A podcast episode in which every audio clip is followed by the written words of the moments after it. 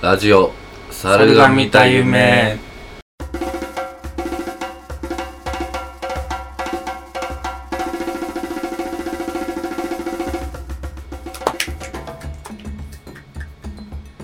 えー、久我山くんは、あんまり靴下を履きすぎない方がいいでしょう。古畑です。両方下手だ。モノマネも下手だし、言ってる内容も下手だし。えーっとね、追悼です。小沢です。もっと古畑だったら、ええそうです。ただ一人、この中の中に、たった一人だけ靴下に穴が開いてた人がいたんです。それがあなたです。感じじゃないですか。はい。そっち犯人追い詰めるときね。はい。はいというわけで、久我山です。はーい。昨日ちょっとだけ古畑動画を見たってだけです。あ、録画しときましたよ。え？一郎？はやったぜ やったぜあと松島奈々子のやつフも。ォーエバー久我山。これだけで？ちょっと、いや、いいね。古畑いいね。最高だよね、やっぱね。と本日は ASMR で食事しながらお届けします。一人だけに。ちょっと朝なんでね。はい。うん。モーニングラジうん。ほんと、最近全然取れてないどころかね、オ。はい。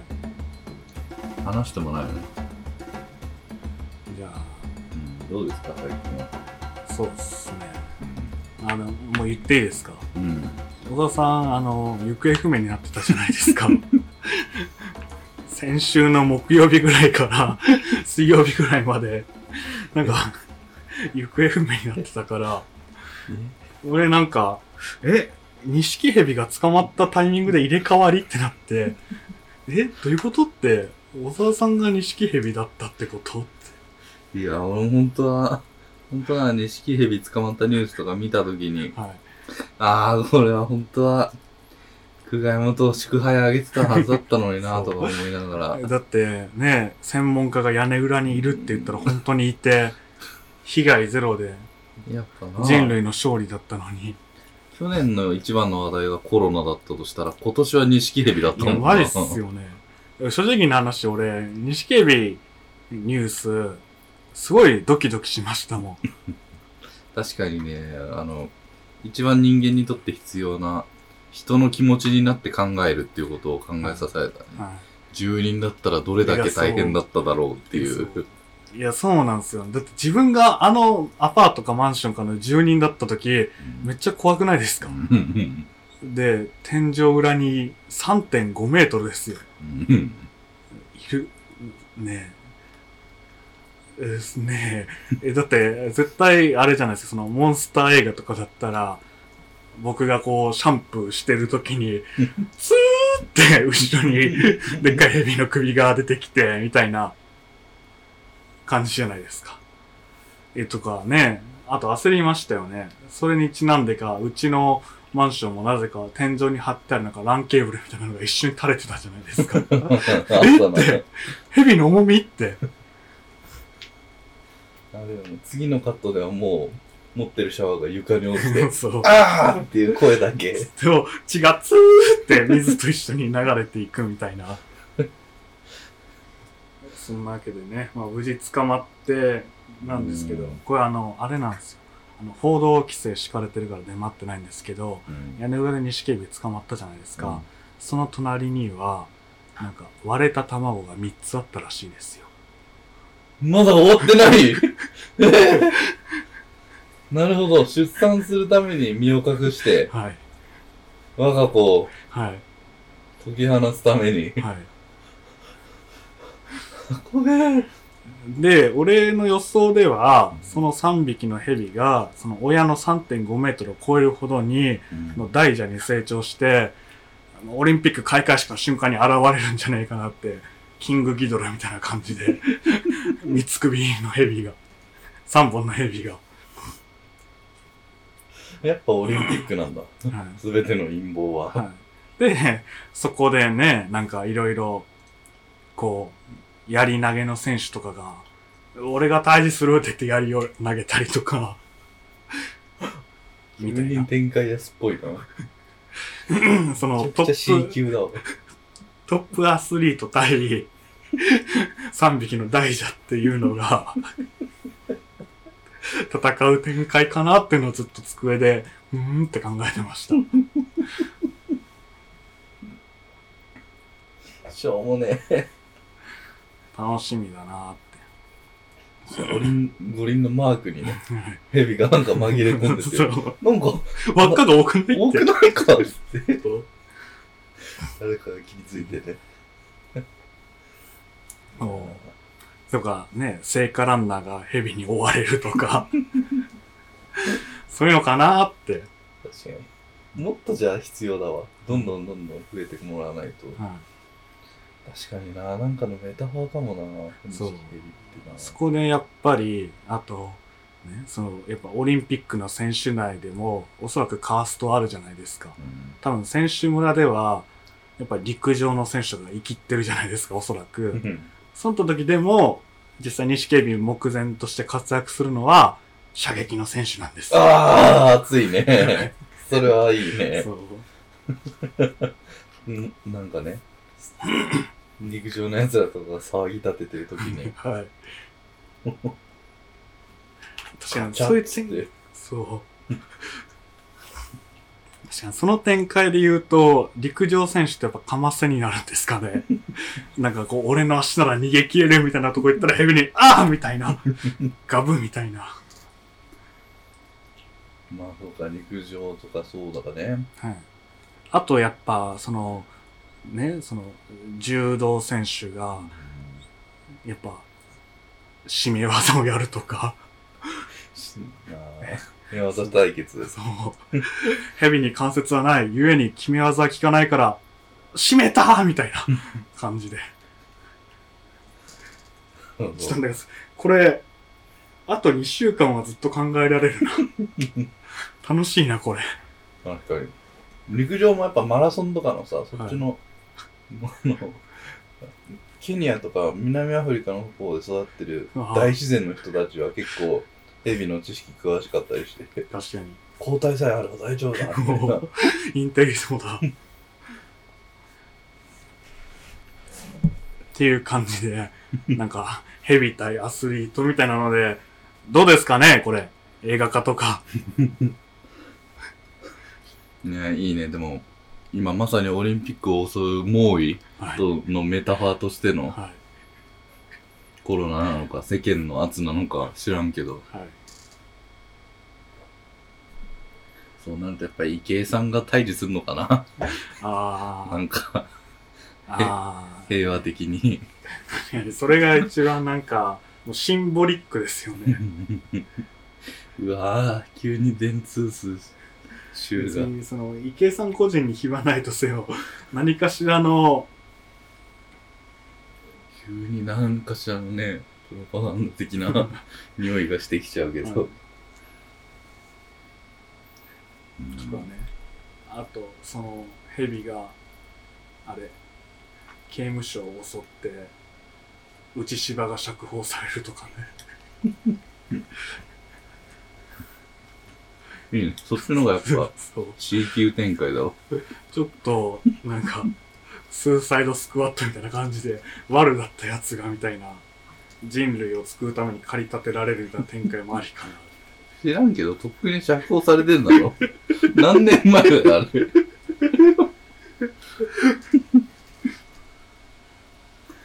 で、そう、それで言うと、あの、何でしたっけ？俺はまあ全然詳しくないですけど、どっかの球団のなんか二軍のコーチが失踪、門倉コうんーチ、うん。失踪したのも関係あんじゃねえかあれもやっぱ点と点、な。はい。明らかにおかしいもんな。はい。理由もなんもなく突然でしょ。はい。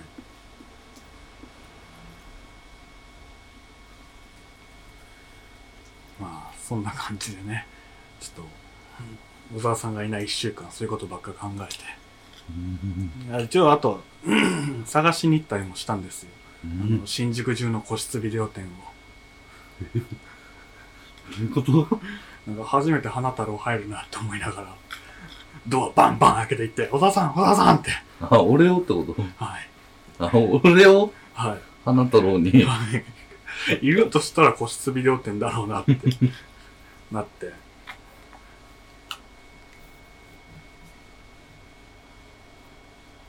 いやー、なかなか大変でしたね。何があったか知りたいでしょう。逮捕されてたりするかもよ。俺が言わなきゃわかんないと思うけど。確かにな。確かになんか一回写真送ってきたじゃないですか。うん。トイレかどっかで。うん。あれもちょっと警察署内っぽいですもんね。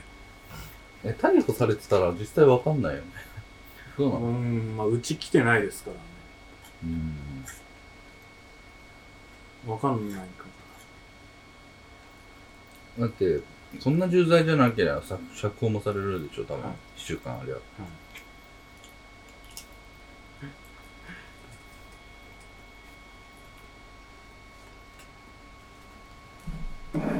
何してたんでしょうね。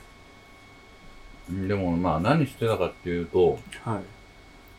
まあいろいろだけど、何ハマってるというか、最近のトピックで言うと、顔のニキビを潰してピューってなんか油とかが出てきたり、はい。耳かきででっけえ耳くそが取れたりする動画は見てる。うわ、いや、それね、あれですよ。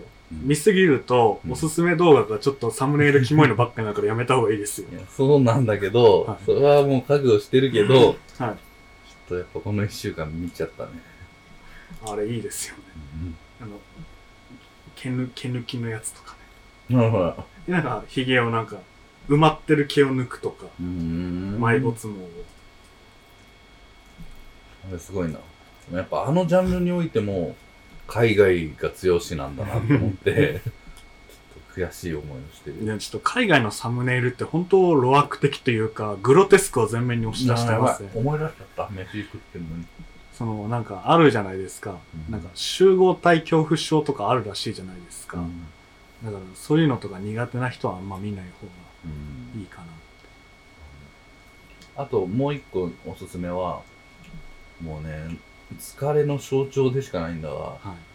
俺マッサージ受けてるおじさんの骨がボキボキなってる動画とか 見てる。ああいや、ああ、びっくりしたけど痛くはないっすね。おっさんのレビュー付きしかも。ああ、気持ちいいみたいなのを見て、いや、よかったね、つって。うん、見てるかなっていう一週間かな。うん。でもあれじゃないですか、出張抜きにしたら、本当最長でじゃなかったですか？うん、まあ、そうか。なんか、正直木曜ぐらいから帰ってこなくて、まあ別に、金土ぐらいまではまああるかって思うじゃないですか。うん。で、日曜ぐらいから帰ってこないなって思いながら、で、俺夜風呂入ってる時に小沢さん帰ってきたら、驚かすじゃないですか。うん。正直だから日曜ぐらいから風呂入ってる時、それに怯えながらずっと風呂に入ってたんですよ。時折、ん？って物音っぽいのが聞こえたら、シャワー止めて、ドア開けて、いや、帰ってきてないよな、ってなって。うん。いや、俺もなんか、まず言わせてもらいたいのは、着替えとか持ってってたからね。はい。パンツとかね。え誰へのリカバリーというか、誰のフォロー？やっぱ悲しむファンもいると思うから。まあ、それはいいとして、やっぱ久我ももうちょい心配してくれていいのになって、俺も日曜日ぐらいに思ったけど。え どうしたんですか、小沢さん。いやいやいや、だから、仕事、うん、いや、なんか急に出張とか借り出されたのかなとか。いやなんか心配とかもされないからさ、はなのに俺毎日インスタだけは更新してるでしい。ょ。はい。一回あとはツイッター経由で連絡来まそうしたよね。そう。だから LINE で言うのもなんかムカつくから、写真ももうなくなってきたからさ、ツイッターで、そろそろ写真くれっつって。あれが火曜日ぐらいか、月曜日ぐらいか。一応でもこっちでもあの創作願いの準備とか張り紙の準備はしてたんですけど一番良くないこんなの速さが一番大事なんですよ。そうか、俺、角倉状態になってたってことか。結構、ひうん引くもんな。引くっていうか、シリアスすぎるもんな。あれ。そう俺も金銭問題とか女性トラブル抱えてたのかなみたいな。そうですねとかねなんか反社に捕まってるのとかとか記憶なくしたのかなとかもう、みきちゃん何もしなさすぎだろ。まあまあまあまあ。とりあえずはもう終わってね、生き延びましたよ。はいでラジオがちょっとね、滞っちゃったんで、あれなんですけど。ほんとなら古畑とか見たいしな。星野源も結婚しちゃって。うわえ、あれ、ーあれ先週ですあれ行った時です俺がまだいた時か。はい水木ぐらい。火曜とかじゃなかったでしあのんびり在宅してた時か。たはいで、久我山も在宅ベッドの上でしてて、はいあのパソコンなんでねうん目を閉じ て、考え事。考え事。考え事。した時に結婚したっていう速報をね、はい。見れて、は意外とストレートにめちゃくちゃびっくりしてたね。はい。はどうでした？いいや玄ちゃんね。玄ちゃん。ね。玄ちゃんってどうなんですか？俺らって。俺らっていうか、久我山は。なんか、どうなのファンなの？今でもカラオケで歌ったりしますし。あ、そう。なんか、なんかしらのさ、シンパシーを感じるところはあんの？とかそうですね。わかんないけど。うーんまあもうなんかそのあれですよね。そのマルチに活躍されてるじゃないですか、それが別になんかもっと中途半端ならうん。もっと叩けるのに うわ、め、もう叩くを前提とした生き方。なんか別に全部抜きんでるしなんあかそういうイメージか。そうで出てるのも普通に好きだからうん。まあいいんでもいいんじゃないですかって思いましたけどまあい40なんですね意外に上だったわうわ、年齢だけかよ、マウント取れんの。あと身長ねうん。えー、ど、なんか確かに、星野源って不思議な人やんなんか。うーん、なんかファン層が見えそうで見えないというか、なんか、なまあ、なんつうんだろう。ひなんつうの、ひも手すり寄りムーブみたいな感じもああるじゃない？はいはいはいそれがハマってんのかもよくわかんないし、みたいな。でも間違いなく2010年代をね、象徴する人だった感じがするんですけいやーめでたいねどね。めでたい。羨ましくはない。え？羨ましさはない。えー、別に羨ましいって思う要素あります？え？羨ましいって思う要素あります？むしろない。えだって別に俺星野源と同じ道進んでないというか。そっか、同じだと思ってた。俺別は。に互換性ないじゃないですか、やっぱ裏方でもあり、演者でもあるみたいなとことか、マルチに活躍してるとことか。え、肌が白いとか。うん。まあでも星野源をロールモデルにすればいいのかなと思いましたね。めちゃめちゃ参考にしてるやん。どういうとこ？いややっぱああいうなんか清潔感ってああいうこと言うのかなあー、確かに清潔感か。はい、なるほどね。はい、ああいう人好きな人は多いんだろうなっていうのを今回改めてまあそうだよ。基本はやっぱ女子人気よな、多分な。知らんけど。うん。やっぱエロいのかな、なんか。いるんじゃないですかエロいってなんのか。清潔感出すことによって逆にエロいのか。はい、なるほどね。はい。それは確かに、ロールモデル。参考にするんだ。いやガッキーと結婚かうんまあガッキーそんな思い入れあるわけでもないもんそうなんですよマイボスマイヒーローも見てないしあら恋、恋、恋空はい。も見てないし。はい。恋空はそんな見てる人いないと思いますけど。ドラゴン桜とか。で、ガッキーって逆に人気なんですね。まあね、めちゃめちゃ人気だよね、なんかね。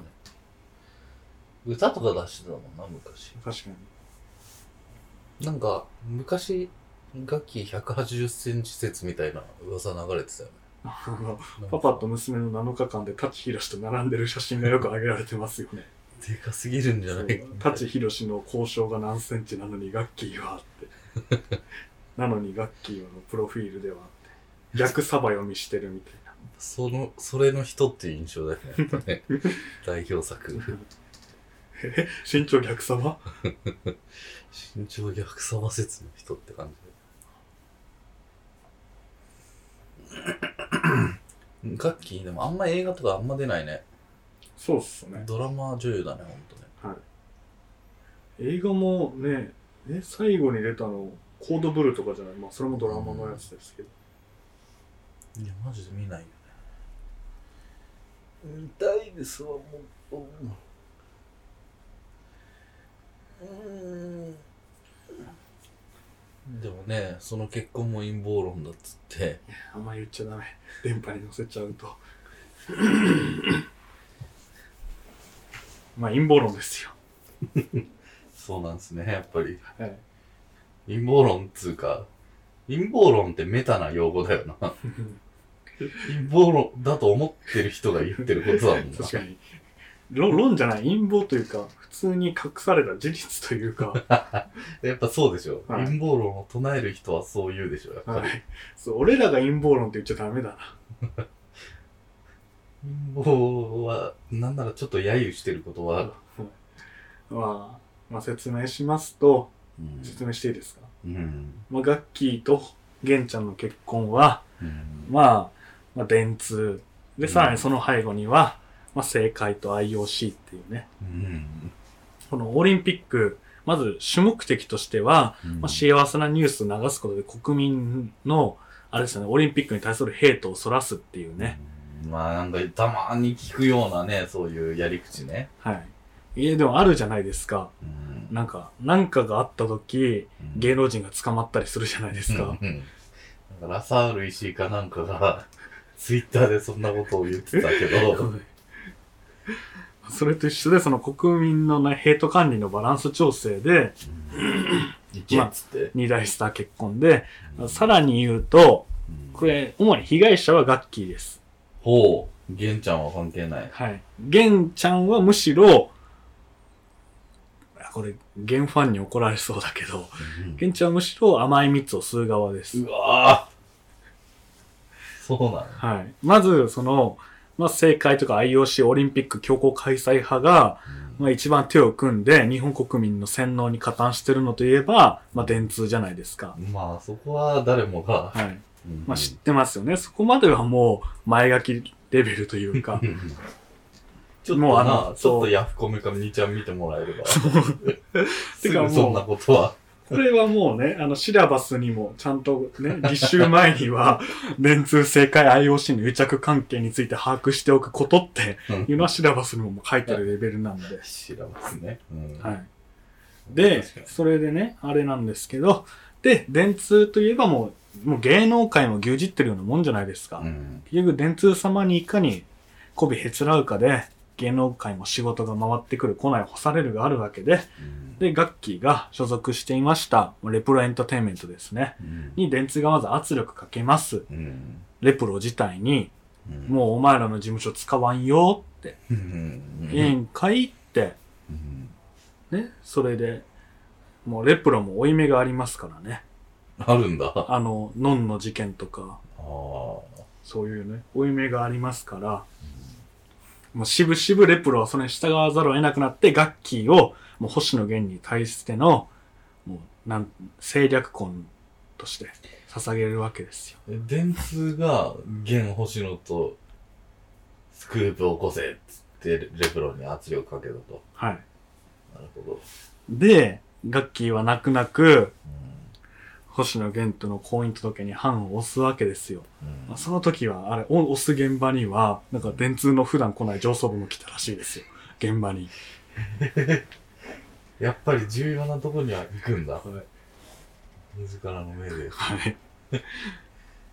で、さらに言うとう、んすでに自分の名前が書かれた婚姻届を持ってきて、そっちに押させるっていう小ボケもしたらしいですよ。ああ、これが一生の記念だな、みたいなことを言って、はい。ここにしましょう、みたいな、はい。来たりもすんだ。ああそういうとこもちょっと嫌だね。嫌なユーモアってやっぱり権力との相性いいからな。権力かけるじじいかける嫌なユーモアの不快感半端ないじゃないですか。必要だよね、やっぱ悪の組織には。はい、これがね、成敗した時のカタルシスにつながるわけですから。ああなるほど。はい。で、で、星野源自体は、うんあれなんですよね。もうガッキーとの結婚もうん願ったり叶ったり、うんなぜならあいつはもう逃げ恥の現場でやっね。ぱそこに本当に愛はあるんだ、玄ちゃんの方から。源はありますね。だから逆にそこを利用されたっていう、なるほどね源もある種の被害者ですね。やっぱりそこは確かに、はい。あのー自分にとってはメリットになっちゃうっていうことがね、はい最大の。で、その源に提示された条件は、まあ、ガッキーとの結婚を受け入れることで、うんオリンピックの開会式もしくは閉会式にアーティストとして出演を確約するという。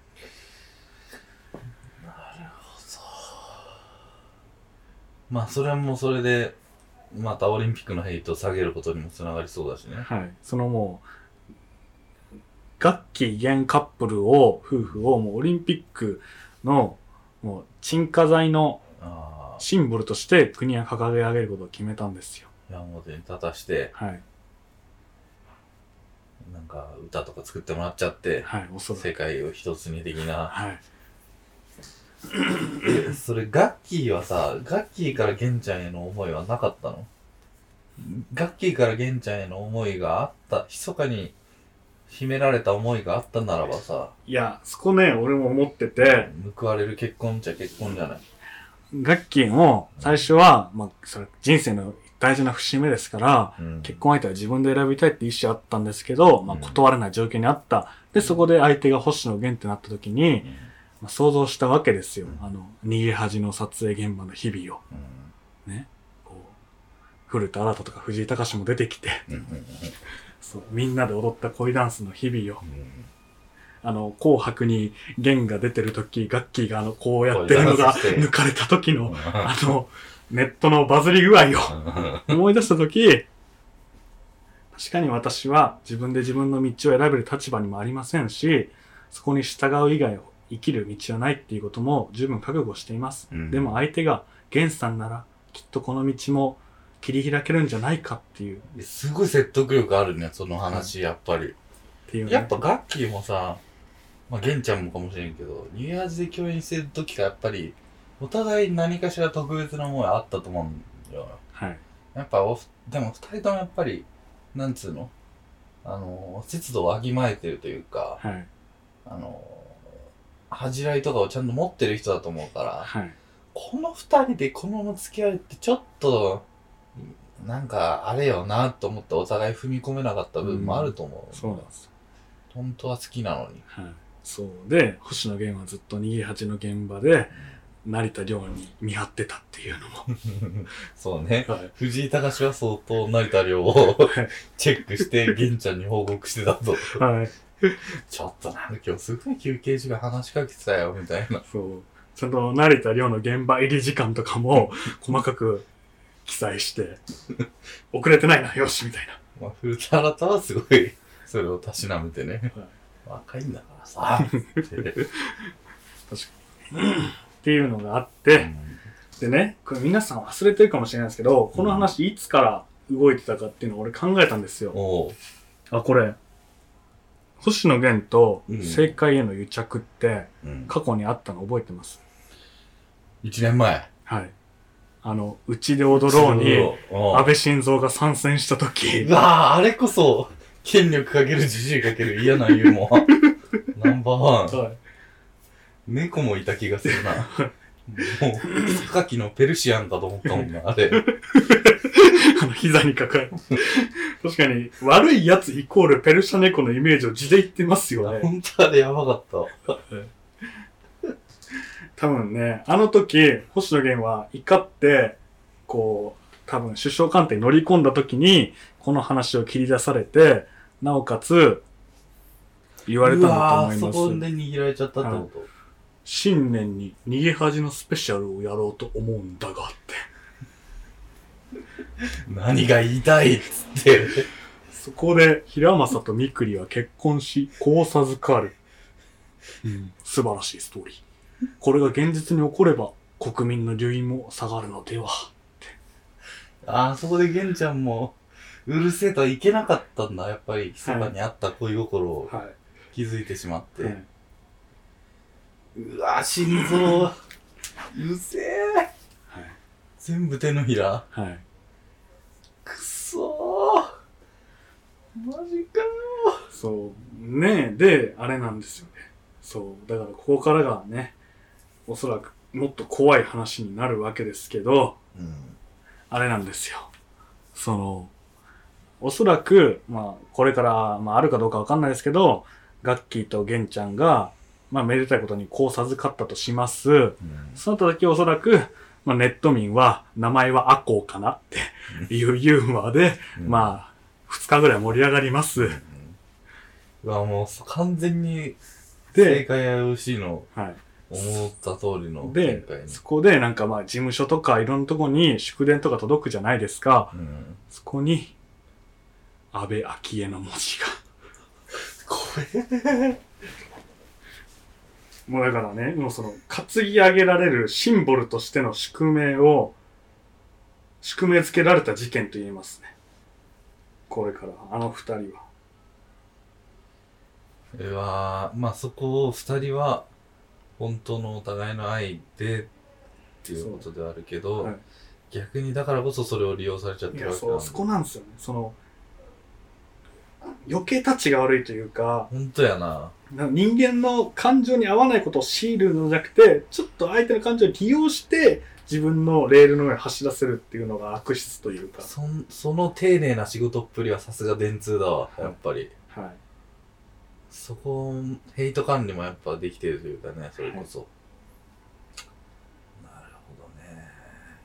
確かにこれ気づいた時は僕もゾクッとしました。だってな、あの、なんだっけ、お姉ちゃん役の石田、石田さん、ゆり子。はいゆりこちゃんなんかも、完全に加担しちゃってたもんな、無意識に。はい喜んですっぴんでなんかインスタあれもね更新しちゃって。写真の裏側には、電通の敏腕プランナーがいて、え化粧落としましょうかって。くっそそっちの方が石田さんのイメージもすごいですし、やっぱ急にお祝いすることになって、それで喜ぶファンもいると思うんで、って。化粧落とし持ってきて、って。くっそマジでもうなく頼むよ。っていうのを、そう、ぶち壊す唯一の打開策がもう俺らには大蛇しかないんですよ。なやっぱ卵の殻がはい。屋根裏にあることを祈るしかないと。しかしよ、俺ら大蛇側に回る。はい。もう、この家で育てまぐる大蛇。大蛇を育てて、こう、千駄ヶ谷まで行けーってやって。確かになんかね、そう、開会式に俺が急に現れて、なんだあいつはつまみ出せって、こう、バッハ会長とか言って、なんか俺が、こう、横笛を、ふーって吹いたら、グオーって、大蛇が現れるみたいな。完全に悪だ。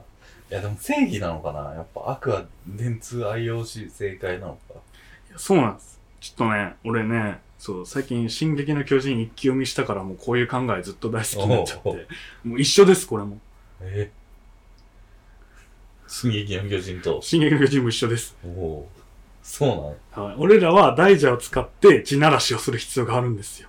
えそれ、久我山がエレンみたいなことなの？はい。おお。そうなんや。てな感じですかね。いやー、俺もそこの東京オリンピックには一旦も、まあ確実にちょっとだけは担っちゃってるわけですから、はい。それのせいでこんだけね、うん。ニキビ動画とか見させられてるわけですから。お なるほど。俺もここに組み込まれてんのか。ちなみに一応あの、ホワイトボードにも書いてますけど、うん。小沢タイムスリップ説っていうのも俺唱えてたんですけど、あそうね。はい。あ、64年のね。はい。いやでも、そ、俺はそっちのストーリー歩んでんのかもな。あの、カットバックしたら。はい。久我山の大蛇を引き連れてるのか、は俺は今失われたな大切な何かを探しに、はい。それを見つけないと戻ってこれない展開になってるのも。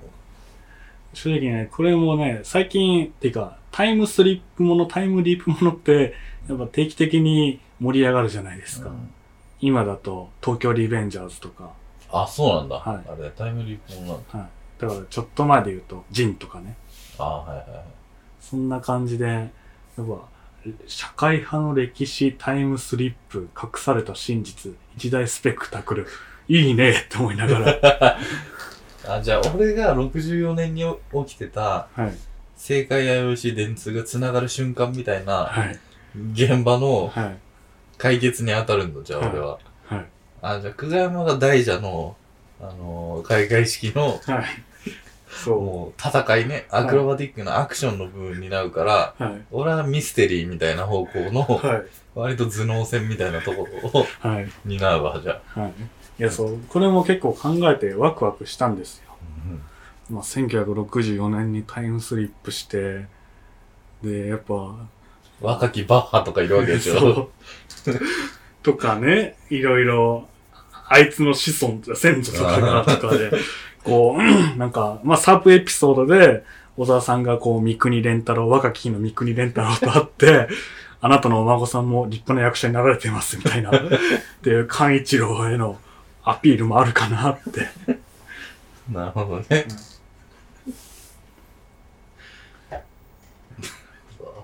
とか、いろいろ、これ結構でもこのストーリー、伏線すごい回収できるなって思って、その、過去から現在への信号を送る方法とか、あ、これ漂流教室だなって思って。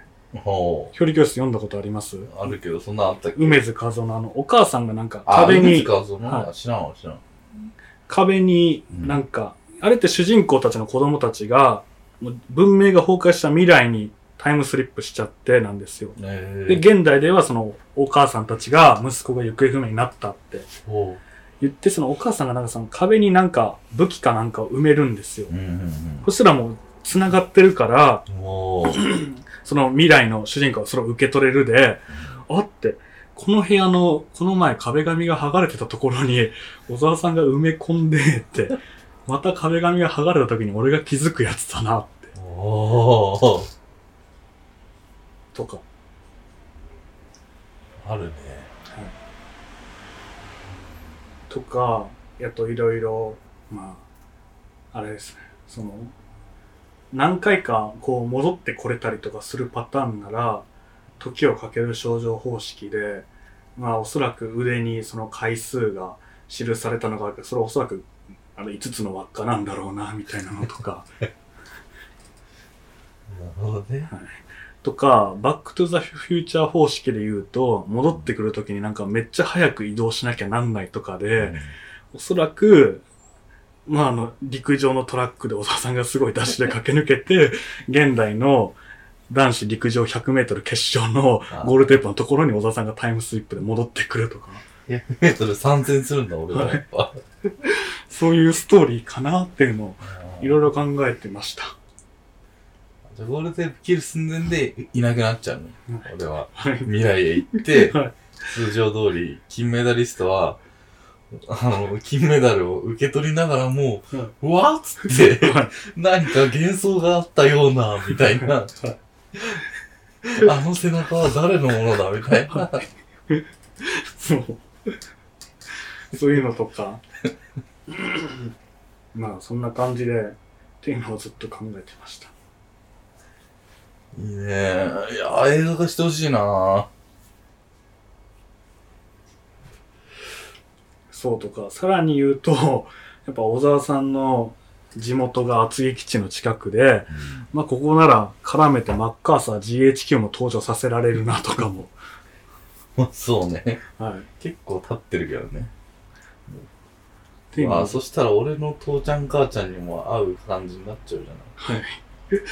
あ、うまくないかな。父ちゃん母ちゃんではないちゃんばあちゃんはか。うわぁ、なんか、しんちゃんみたいじゃん。え、クレシンじゃない？これ。完全に。ガッキーとか本人声優でクレヨンしんちゃん劇場版やってほしい。っていうね。これ企画持ち込むべきですかね。うん。やった方がいいよ、映画会社として。うん。そうね。冒頭は、まあ、俺が昔のオリンピックの映像を見るところと、はい。大蛇の騒動がカットバックしながら、ちょっと、大蛇が人を襲うのと、俺が昔の映像を発見するのが、はぁって重なってって感じか。そうですね。でタイトルバックで、そう、人の叫び声と人の歓声もちょっとオーバーラップしながら、わー、わー、わー、バンみたいな。ど、どこだここはつって。はい。そう。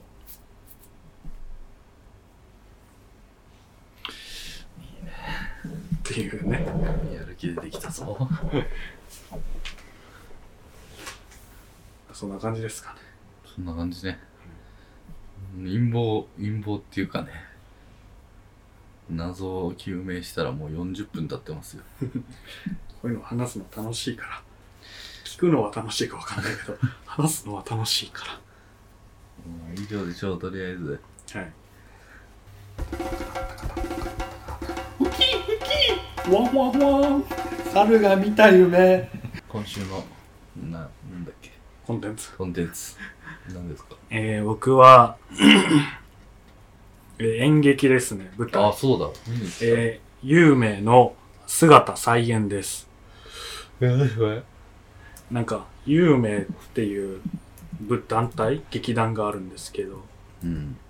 それの人らが2019年にやった姿っていうのの再演で、脚本演出をやってる池田亮さんのある種私小説的な自分の家族をベースにした話なんですけど、で、そこに、その池田亮さんの実の父親が、じ本当に父親役を演じてるっていう。ええ何それ、すごいね。のを見て、あの、池袋で見てきてね。いやー、これはちょっと、めちゃくちゃ良かった。ちょっと、久しぶりにおえつを漏らしたというか、え、な、なんつったっけ？池田何さん？池田亮です。で、そう、なんか、先週見に行ったんですけど、まだ30日が楽日で、あの、リピーター割のチケットも買っちゃいました。へえやっぱ久山としてもやっぱり父親との確執みたいなところはやっぱり金銭に触れるところはある いや、えそうむしろあれですね、その、有名姿の方は、むしろ母親との確執ですね。でもそれがその、あれなんですよ、親子三代にわたる話になってて、その、母親も、自分の、の、まあ、おじいちゃんおばあちゃんの話も出てきてみたいな。へえ見たいなぁちょっとね、クライマックスで、久々に苦が泣きしたというか、おえつはい。久我なきマックスはい。あの、あれじゃないですか、クガちゃんって、2018年ぐらいから泣かなくなったってあるじゃないですか。うん聞いておりますはい。やっと最近泣けるようになってきました。へえ池田亮さん同い年かいはい。そうなんだ投げるようになってきたはい。えじゃあ寛解の日も近いんですか？はい。最近減らしてるはい。おおいいじゃん今日も病院行きます。おおへえそう、最近、そう、先週あと、バイオレット・エヴァーガーデンの映画見た時も、普通にやっぱおえつ漏らしちゃって。え？おえつウィーク？はい。えー、いいね。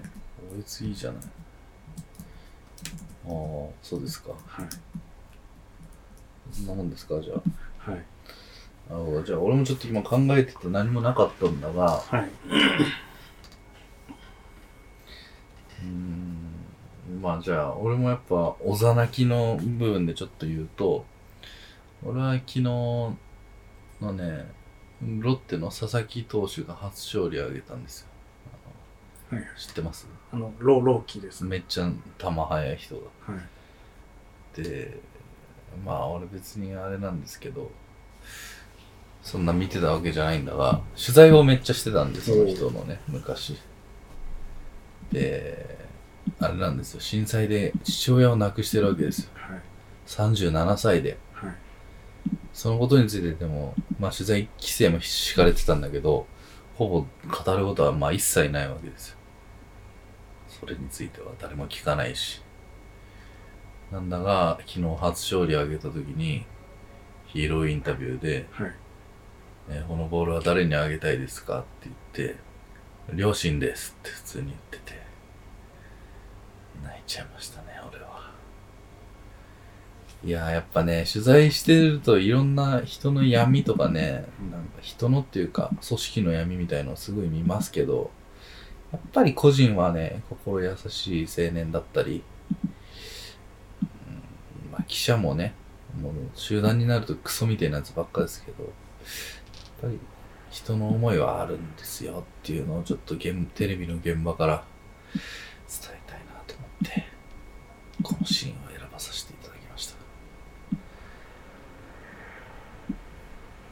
いや、もう母親の気持ちになったら泣いちゃうな、っていうね、感じですよ。